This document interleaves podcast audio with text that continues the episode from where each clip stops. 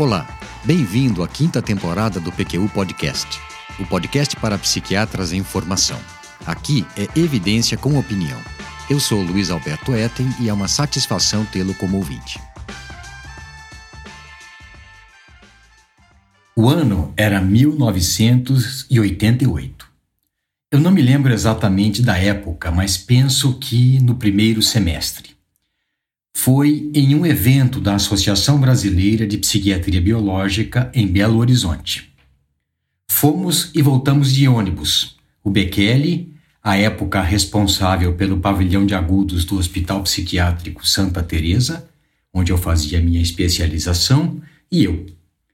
Íamos apresentar pela primeira vez os resultados preliminares de um ensaio clínico original, randomizado e duplo cego, idealizado por ele.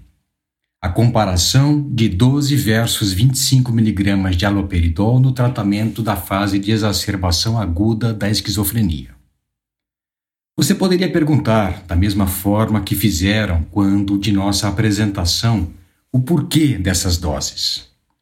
É lógico, há uma razão. 12 miligramas era a dose média que nós utilizávamos em nossos casos, e 25 a dose média utilizada nos Estados Unidos. Muito bem, como é de praxe, permita-me lembrá-lo de que o PQ Podcast é uma iniciativa do Vinícius e minha realizada com recursos próprios, com o objetivo de divulgar e discutir criticamente informações que julgamos serem de interesse para os psiquiatras em formação. Se gosta de nosso podcast, divulgue-o para amigos e colegas para aumentar o seu alcance. Voltando à lembrança que eu estava compartilhando. Foi nesse evento, em 1988, que, pela primeira vez ouvi falar da buspirona. Um convidado internacional fez o pré-lançamento desse ansiolítico, cujo mecanismo de ação ainda não era completamente esclarecido. Sabia-se apenas, com certeza, que dele fazia parte o antagonismo de receptores dopaminérgicos pré-sinápticos e que havia demonstrado eficácia equivalente à dos benzodiazepínicos em pacientes com transtorno de ansiedade generalizada em alguns estudos controlados. Além disso, e esse foi o ponto mais destacado, não possuía interação com álcool e nem causava reação de abstinência, diferentemente do que se observava com o uso continuado de ansiolíticos benzodiazepínicos. A buspirona é o protótipo do grupo das azapironas piperidínicas, classe de moléculas estruturalmente únicas, desenvolvidas e investigadas como possíveis antipsicóticos e ansiolíticos. Em 1986, ela recebeu aprovação do FDA para tratamento de transtorno de ansiedade generalizada. No Brasil, foi lançada um pouco depois, em 1990. A buspirona, hoje se sabe, é agonista parcial de receptores serotonérgicos 1A pré-sinápticos, de onde provavelmente se origina seu efeito ansiolítico. Tem moderada afinidade por receptores dopaminérgicos D2, D3 e D4 pré-sinápticos e é agonista parcial de receptores alfa-1 adrenérgicos. Uma breve explicação sobre o papel dos receptores 5HT1A. Eles se localizam no corpo celular dos neurônios serotonérgicos que se originam nos núcleos da RAF, no mesencéfalo, e têm importante papel na modulação da transmissão serotonérgica. Quando estimulados, modulam a neurotransmissão serotonérgica na via núcleo dorsal da RAF, sistema límbico, que, se acredita, esteja disfuncional, sobrecarregada nos quadros de ansiedade generalizada. A buspirona não se relaciona quimicamente com os benzodiazepínicos, não se liga aos receptores benzodiazepínicos, não interfere na atividade glutamatérgica e nem tem efeitos anticolinérgicos nem antihistamínicos. Na década de 1970, ela demonstrou atividade tranquilizante em modelos animais. Amansava macacos rezos, bloqueava o condicionamento aversivo em ratos, inibia a resposta de fuga ao choque em camundongos e atenuava a supressão por choque elétrico de comportamento aprendido em ratos. Tais propriedades sugeriam potencial terapêutico na esquizofrenia, que não foi confirmada em ensaios clínicos preliminares. Com base no seu mecanismo de ação e nas propriedades tranquilizantes observadas em modelos animais, os estudos clínicos subsequentes voltaram-se para pacientes com ansiedade generalizada, que culminaram com a sua aprovação como modalidade de tratamento farmacológico para essa condição pelo FDA. Para os clínicos, importava mais o surgimento de uma alternativa terapêutica aos benzodiazepínicos no tratamento de transtorno de ansiedade generalizada. Mas eu achei que você gostaria de saber algo dos bastidores da pesquisa em neurobiologia da ansiedade dessa época. Eu comecei o meu doutorado cujo tema era o papel da serotonina na ansiedade, sob orientação do professor Greff, em 1992. Por isso, acompanhei de perto o que representou a descoberta do efeito terapêutico da buspirona nos quadros de transtorno de ansiedade generalizada nesse campo de pesquisa. Naquela ocasião, existia uma clara divisão entre os pesquisadores da área. Os americanos valorizavam o papel da noradrenalina nos estados de ansiedade, enquanto os pesquisadores da Inglaterra, do Brasil, representado pelo professor Greff, e do Canadá, pensavam que o neurotransmissor crucial nesses casos seria a serotonina. Pois então, eis que surge um medicamento comprovadamente eficaz em transtorno de ansiedade generalizada, que interferia na neurotransmissão serotonérgica pelo efeito agonista em receptores 5-HT1A pré-sinápticos, como também estimulava as vias noradrenérgicas pelo efeito agonista alfa-1 adrenérgico. Ora, se a ansiedade se devesse à hiperatividade noradrenérgica, esse medicamento deveria piorar o quadro, exacerbar o quadro de ansiedade, e não era o que se observava. Com isso, se concluiu que, de fato, vias serotonérgicas estavam mais intimamente relacionadas com os estados de ansiedade e que o sistema noradrenérgico tinha mais a ver com vigília e aumento do estado de alerta, comuns nesses casos, mas não necessariamente participando de sua gênese. Apesar da eficácia da buspirona no transtorno de ansiedade generalizada, ela se mostrou ineficiente no tratamento de transtorno de pânico e de transtorno obsessivo compulsivo. Um pouco mais da farmacologia da buspirona. Ela é extensivamente metabolizada pela enzima P450-3A4 em vários metabólitos, dos quais apenas um é ativo e tem efeito ansiolítico menos potente que o da substância original. O uso concomitante de buspirona com indutores dessa enzima, a P450-3A4, faz com que a sua concentração plasmática diminua. É o caso da carbamazepina, por exemplo. Já inibidores dessa enzima do citocromo P450, como a eritromicina e o itraconazol, aumentam significativamente seus níveis plasmáticos até 16 vezes quando administrada concomitantemente com itraconazol. A buspirona, por sua vez, não afeta o metabolismo de outros medicamentos e sua farmacocinética não é alterada em idosos. Ela tem meia-vida curta, em torno de duas horas e meia, daí ser necessário administrá-la em três ou, no mínimo, duas tomadas diárias. Por outro lado, ela não se acumula no organismo mesmo com administração contínua e prolongada.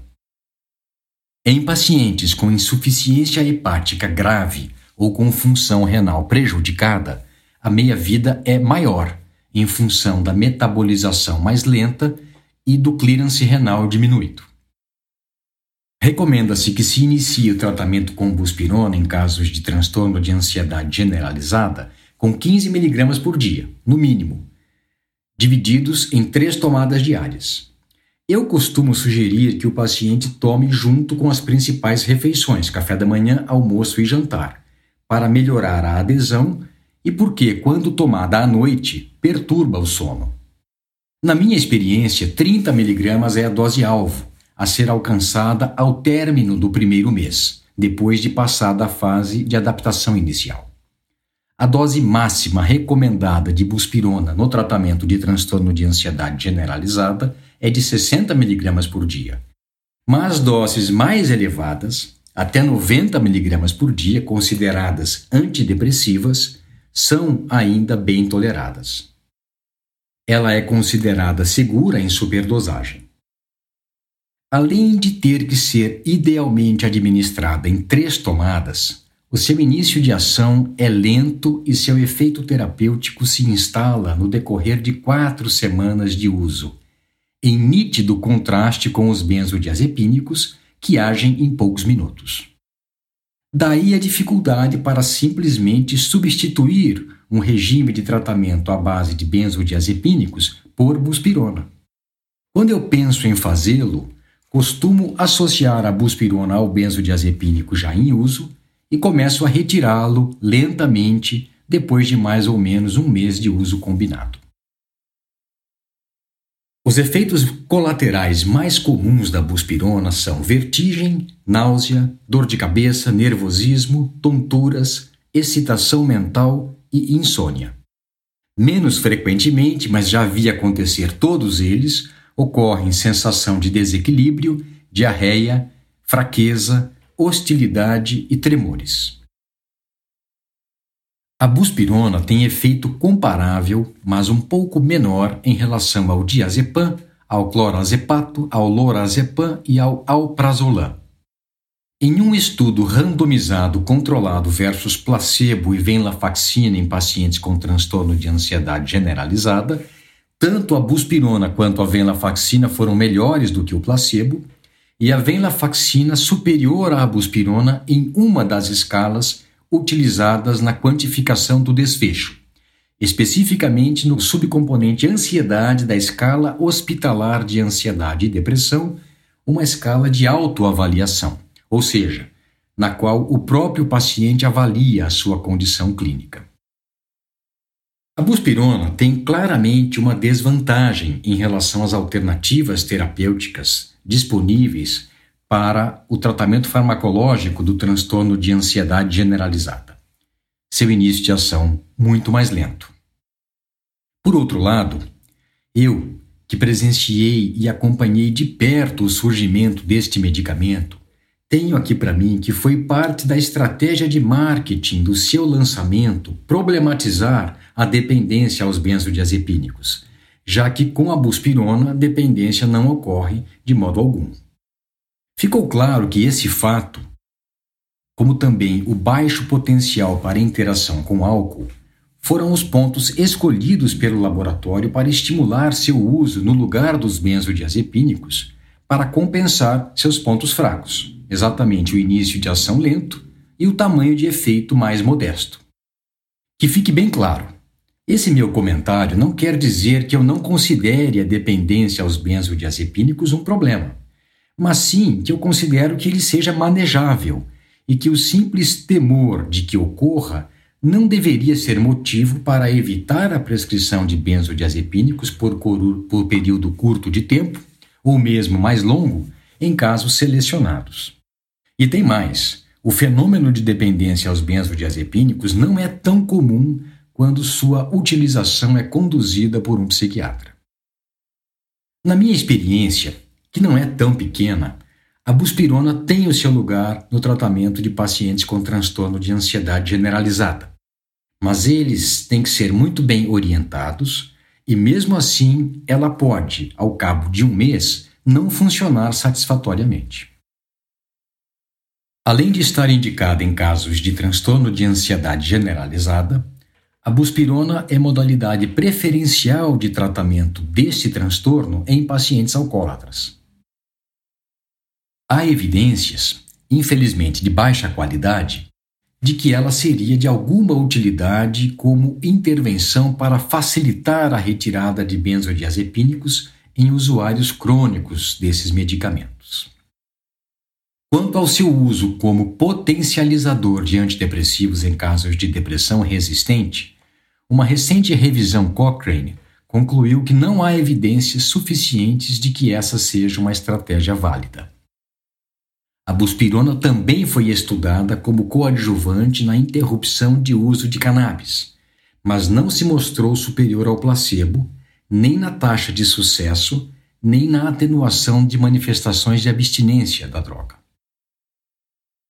Pelo seu mecanismo de ação dopaminérgico e pela boa tolerabilidade, a buspirona também foi avaliada em crianças e adolescentes com transtorno de déficit de atenção e hiperatividade. Há três ensaios clínicos controlados contra metilfenidato, um contra placebo e um de seu uso combinado com atomoxetina em comparação com atomoxetina mais placebo. A síntese desses estudos mostra que não há evidências suficientes de que a buspirona seja útil em pacientes com TDAH. Também faz sentido do ponto de vista teórico que se pense em buspirona como coadjuvante no tratamento de estados de ansiedade em pacientes com esquizofrenia. Há evidências preliminares que justificam que se considere sua utilização em associação com antipsicóticos para controle de ansiedade em pacientes com esquizofrenia. Há estudos abertos e levantamentos retrospectivos sugerindo que a buspirona, em doses entre 15 e 60 mg por dia, reduziria comportamento agressivo e agitação em pacientes com doença de Alzheimer. Os dados publicados sobre buspirona como complementação de tratamento de toque com antiobsessivos clássicos são contraditórios. E por fim, um estudo controlado em pacientes com transtorno de ansiedade social não revelou diferenças em relação ao grupo placebo. Sendo assim, se for para usar buspirona, é em pacientes com transtorno de ansiedade generalizada, bem escolhidos bem orientados e com paciência para esperar algum resultado que, diga-se de passagem, às vezes é impressionante.